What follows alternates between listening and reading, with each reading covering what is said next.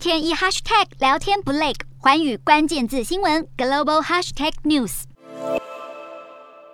放眼望去，全部都是因战争而死亡的乌国民众遗体，被整齐安葬在乌克兰公墓，场面相当震撼，无言控诉俄军的残忍暴行。针对俄军在乌克兰犯下的种种暴行，联合国人权理事会十二号以压倒性多数表决通过，正式启动调查。联合国人权事务办公室指出，乌克兰首都基辅发现上千具遗体，部分死者生前明显遭到凌虐并恶意杀害。东南部港都马利波也有好几位平民死亡。另外还有两百多起强迫失踪案件，而被消失的不止乌国平民百姓，还包括记者和政府官员。乌克兰当局也宣布将正式对俄军展开战争罪审判。首起案件是一名二十一岁的俄罗斯士兵杀害一名骑脚踏车、手无寸铁的乌克兰百姓。据了解，这位俄国士兵在乌克兰东北部苏梅州内一个小村庄，毫无理由地向平民开火。而根据乌克兰相关法律，这位士兵可能会被判处最高十五年的监禁，但乌方并没有公布确切的审判日期。